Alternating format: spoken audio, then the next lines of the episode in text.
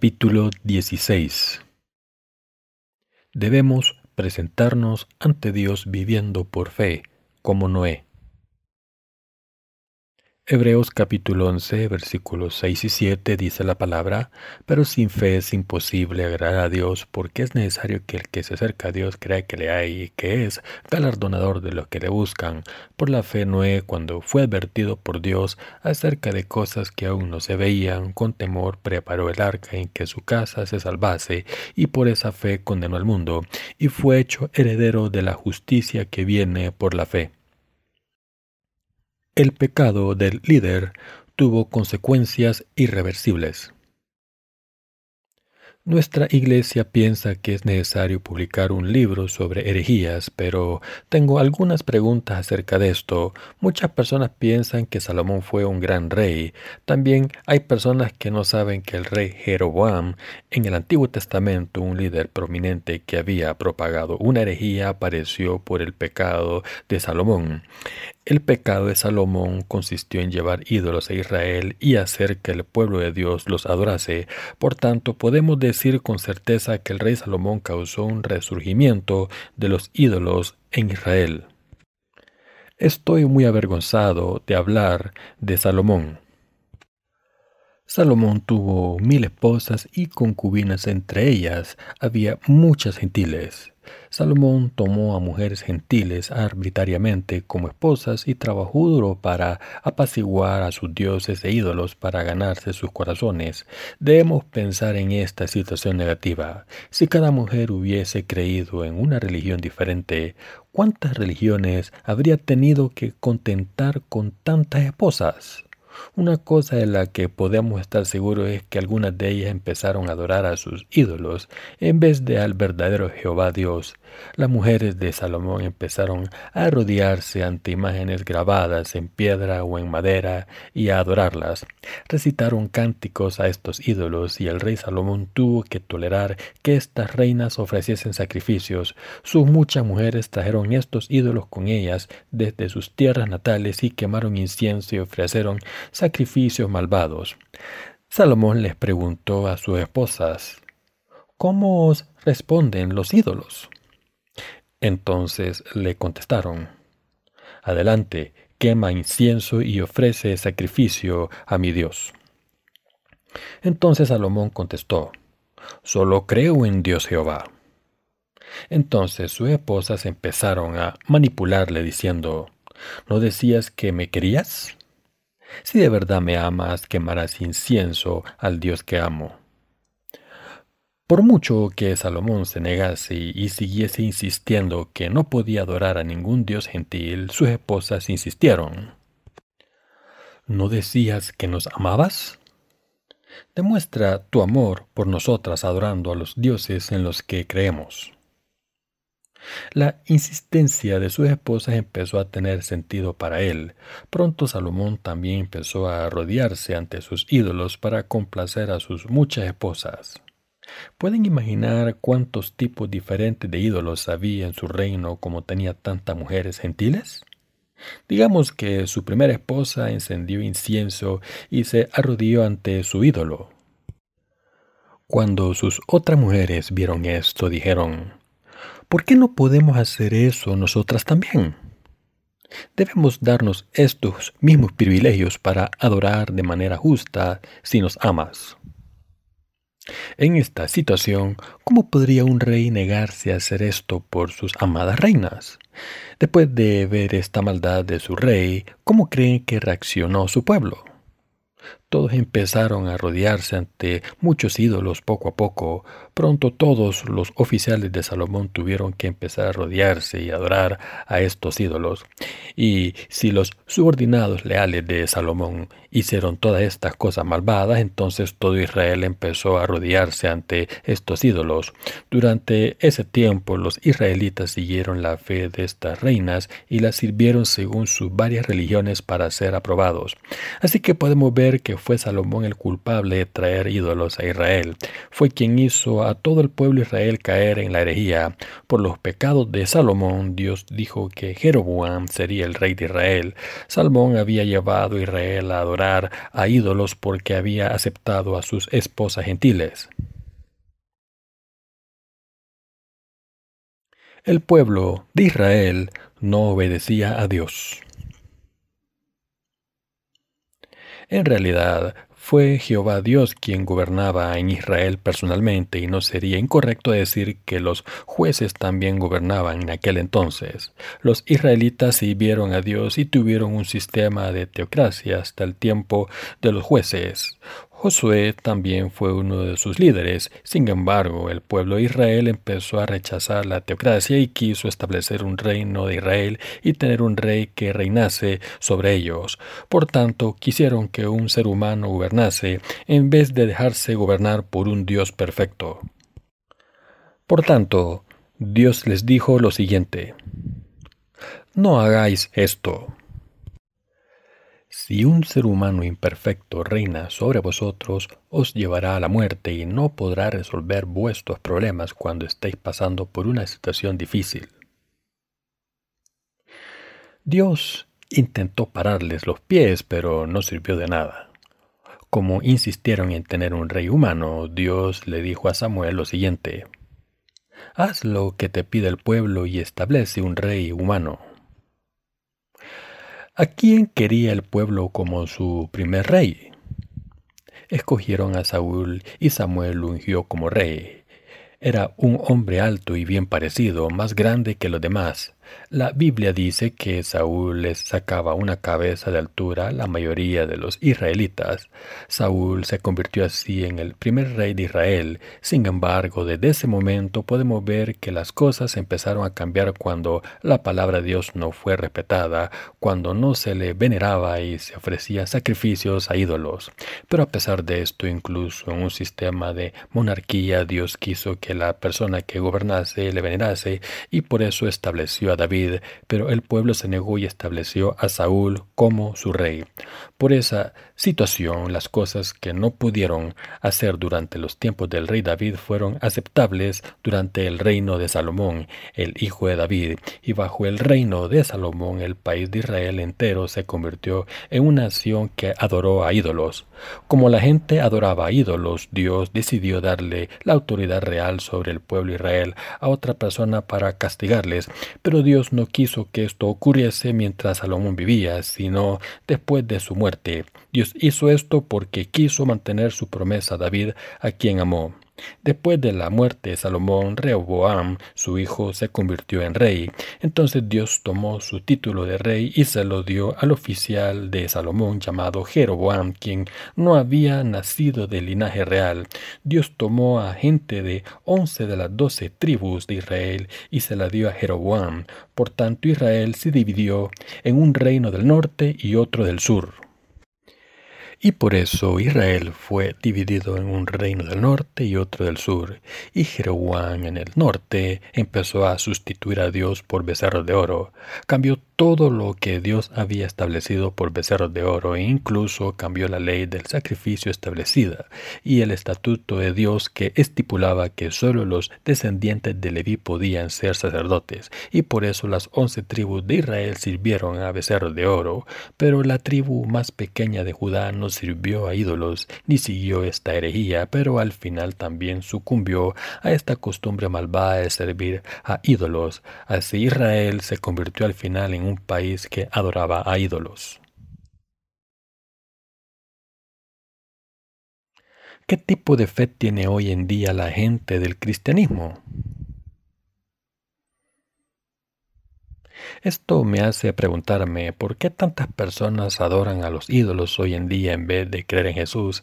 Además, sus corazones no cambian y sus vidas no son honestas y la cuestión sigue sin ser resuelta de por qué el cristianismo no ha podido cambiar el mundo. Por tanto, debemos mirar la realidad actual del cristianismo en el contexto de la corrupción de Salomón y cómo una persona como Jeroboam salió de esa situación. La gente tiene la noción de que el cristianismo es una de las religiones del mundo, pero el cristianismo no es una mera religión del mundo. En el verdadero sentido consiste en tener fe en la verdad de que Dios nos salvó de nuestros pecados. Los seres humanos en este mundo han creado la religión, pero la fe consiste en admirar y creer que Dios nos ha salvado de nuestros pecados al manifestar su poder. Esta es la verdadera creencia y la verdadera fe. La religión es algo que los seres humanos han creado sin contar con Dios. El cristianismo no es algo que los seres humanos hayan creado. De hecho, la salvación de la remisión de los pecados está iluminada por la verdad que Dios nos ha dado. Dios creó este mundo y nos dio el Evangelio del agua y el Espíritu para salvar a su pueblo cuando, a pesar de que fuimos creados a imagen y semejanza de Dios, caímos en el pecado y la tentación. Por tanto, Dios nos creó y nos aceptó como su pueblo cuando creímos en su Evangelio del agua y el Espíritu que nos salvó. Por tanto, debemos hablar y predicar esta palabra que nos enseña acerca de las cosas fundamentales y explica los pecados de Salomón y la herejía que se manifestó con esta situación. Los herejes aparecieron en Israel porque el rey Jeroboam y el rey Salomón adoraron a ídolos. De la misma manera, en el cristianismo actual tenemos muchos herejes que adoran a ídolos en vez de a Dios y cuya fe es como la de Salomón. Muchas personas saben que el cristianismo ha ido por el mal camino, pero no saben que ha ido mal y se han convertido en herejes. Los cristianos deben leer acerca del Evangelio del agua y el Espíritu para que puedan encontrar al Dios de la verdad cuando encuentran este verdadero Evangelio que les salva perfectamente, al principio se sienten confusos, pero deben seguir adelante dejando sus pensamientos atrás. Sabiendo esto, los justos también podemos desviarnos del buen camino. Como vemos la vida de fe de Salomón, muchos líderes del cristianismo llevaron a sus seguidores a las religiones de ídolos y al hacer este acto malvado serán maldecidos y por esta situación no pueden conocer el Evangelio del agua y el Espíritu y acabarán siendo destruidos.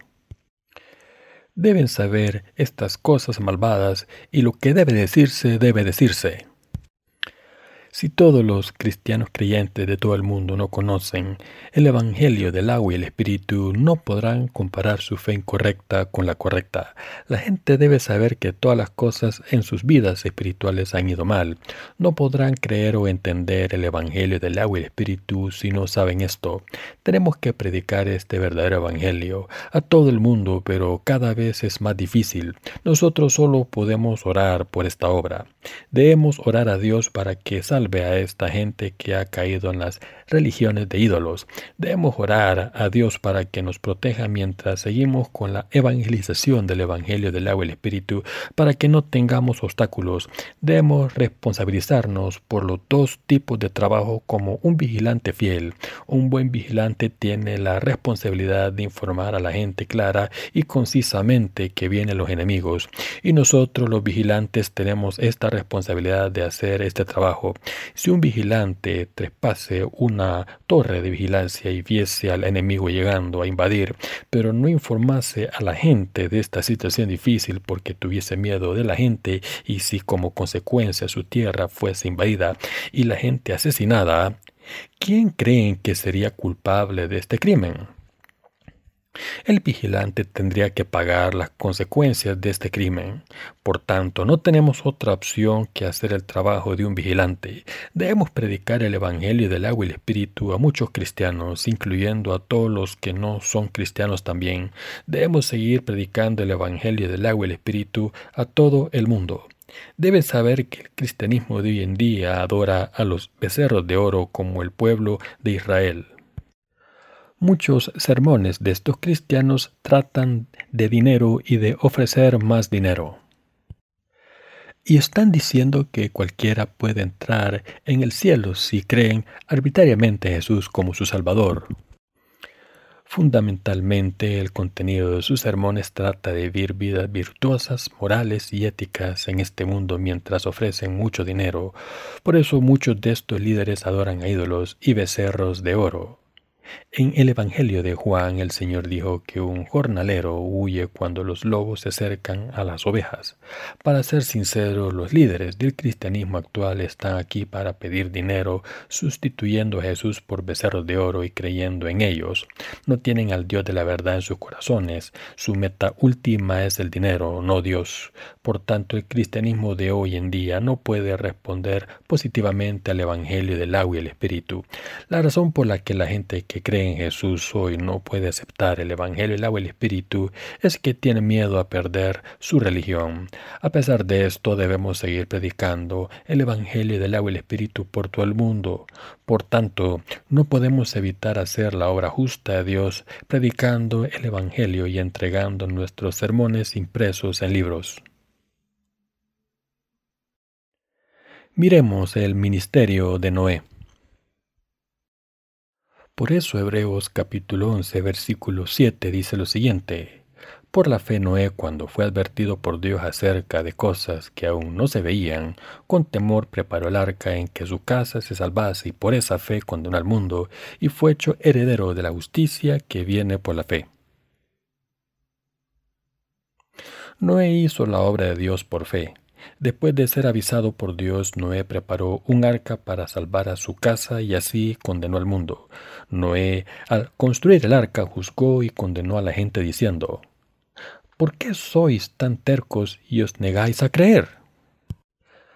todos acabaréis en el infierno si no creen.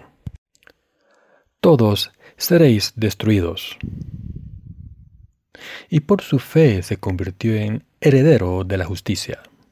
La Biblia dice que Noé heredó el reino de los cielos y se convirtió en una persona que vive eternamente con Dios. Nosotros, como Noé, también estamos trabajando por fe. Hemos estado trabajando como Noé después de haber sido avisado de que este mundo será destruido.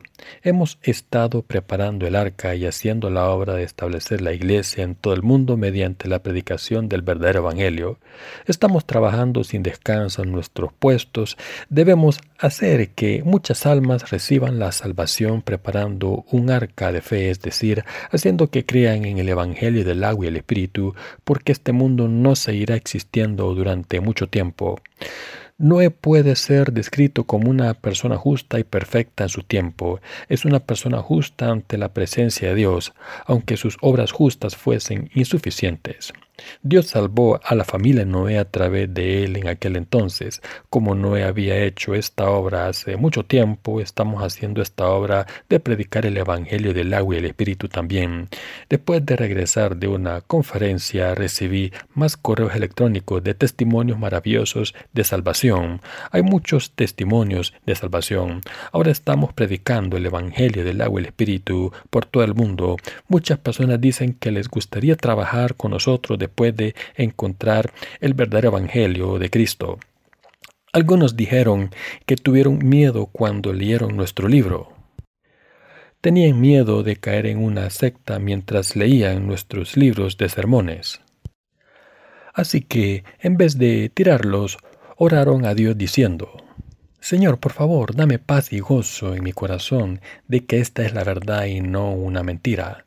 Dame fe Dime que está bien que lea este libro.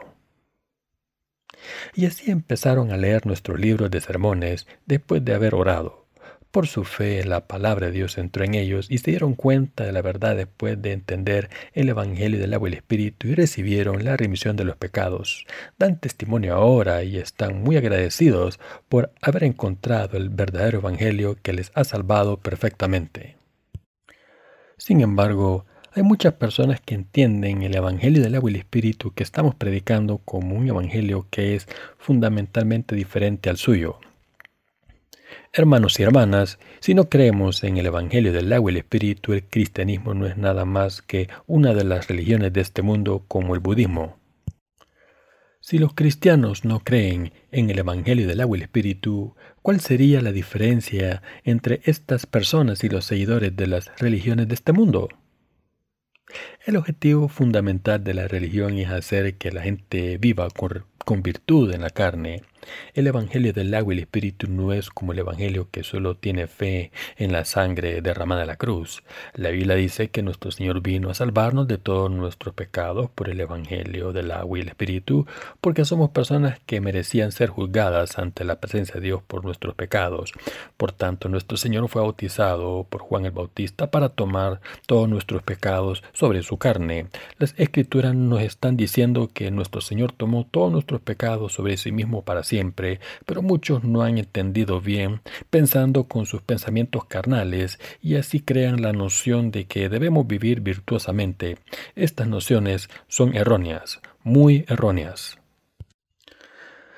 No puedo entender a la gente que intenta vivir una vida espiritual así. No podemos vivir con virtud todo el tiempo porque hacemos el mal constantemente y aunque hiciésemos algo bueno por casualidad, Dios no lo considera bueno. Por tanto, somos las personas que merecen ser juzgadas por nuestros pecados. Por tanto, debemos creer en el Evangelio del agua y el Espíritu y cómo nuestro Señor nos ha salvado de todos nuestros pecados. No fue fácil al principio para todos darnos cuenta de la verdad del Evangelio del agua y el Espíritu. Fue muy difícil porque nos dimos cuenta de que teníamos que hacernos de nuestros pensamientos, los pensamientos típicos de este mundo antes de poder entender y creer. Nuestra propia justicia debe de hacerse completamente antes de recibir la remisión de los pecados al creer en el Evangelio del agua y el Espíritu. Pensamos que estábamos bien cuando nos mirábamos a nosotros mismos, pero nuestras debilidades se manifestaron estaban incluso después de haber estado viviendo una vida espiritual durante mucho tiempo. Así cuando los errores de nuestros hermanos y hermanas o los siervos de Dios se revelaron, le dimos gracias a Dios aún más porque nos dimos cuenta de lo siguiente. Yo también soy así.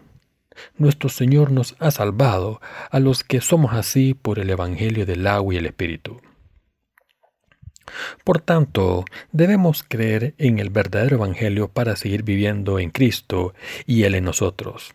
Así, una persona que cree en el Evangelio del agua y el Espíritu debe escuchar este Evangelio continuamente y no solo escucharlo, sino también predicarlo. Ahora hemos visto que Noé había preparado un arca y predicado la palabra de Dios a muchas personas, pero la única gente que creyó en la palabra que estaba predicando fue su familia. De alguna manera tuvo suerte de que por lo menos su familia creyó en la palabra. Habría entrado en el arca solo, aunque su familia se hubiere negado a creer. ¿Qué habría ocurrido entonces? Pero Dios hizo que todos los miembros de la familia de Noé creyesen. Pienso que tuvo suerte, pero por otro lado estoy triste porque solo unas pocas personas escucharon y recibieron la remisión de los pecados. A través de este evento Dios está hablándonos a nosotros también. Dios está diciendo que no podemos complacerle sin tener fe en Él y su justicia. Debemos tener la fe que cree en Dios y en su justicia. ¿Saben que la obra que estamos haciendo ahora complace a Dios? Sé que esta obra de predicar el Evangelio del agua y el Espíritu por todo el mundo mediante nuestras misiones literarias es como un ramo de flores y todas las obras que hacemos son las que complacen a Dios. Debemos tener fe en Dios y en su voluntad para complacerle. Por tanto, creemos en Dios y en su palabra escrita. Sé que Dios nos ayudará cuando hagamos las cosas que le complacen. El Señor guía a los creyentes del Evangelio del agua y el Espíritu. El Señor bendice a los creyentes del Evangelio del agua el Espíritu y tenemos esperanza cuando hacemos lo que complace a Dios. Esperamos que Dios nos haga prosperar en todas las cosas y tenemos esta esperanza porque Dios nos ama. Estoy muy agradecido. Estoy muy agradecido porque estamos haciendo un trabajo digno predicando el Evangelio del agua y el Espíritu después de haber nacido en este mundo y doy gracias a Dios por habernos confiado este trabajo. Estábamos destinados a hacer un trabajo superficial en este mundo, pero estoy agradecido porque ahora podemos hacer obras dignas y vivir así gracias a Dios. Si no hiciese esta obra de servir al Evangelio del agua y el Espíritu, no podría hacer esta obra digna mientras vivo en este mundo. Si fuese así, ¿qué esperanza habría? Hay una canción popular en Corea que dice lo siguiente, Bebed, cantad y bailad, pero lo único que hay en mi corazón es pena. ¿Qué esperanza hay? No hay gozo. Ah, ¿Lo pasaríamos bien si jugásemos al fútbol?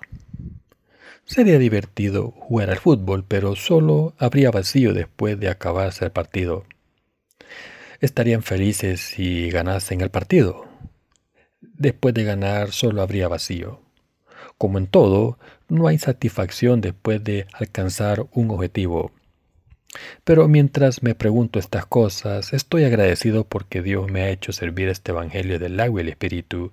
Dios dijo que recompensaría a los que creyesen en el Evangelio del agua y el Espíritu y sirviesen a este Evangelio. Oramos a Dios a menudo para hacer la obra justa. Solo cuando hacemos esto por fe podemos hacer la obra justa.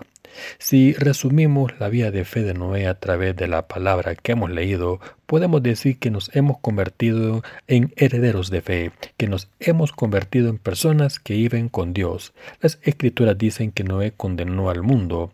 Al condenar al mundo, Noé apuntó a sus pecados y los juzgó diciendo, Vuestra fe es incorrecta. ¿Por qué no creéis en la palabra de Dios de la justicia? Estáis completamente equivocados. De esta manera somos como Noé, en cierta medida. Dios quiere bendecir la obra que estamos haciendo. Así, quiero agradecerle a Dios la obra que están haciendo por fe.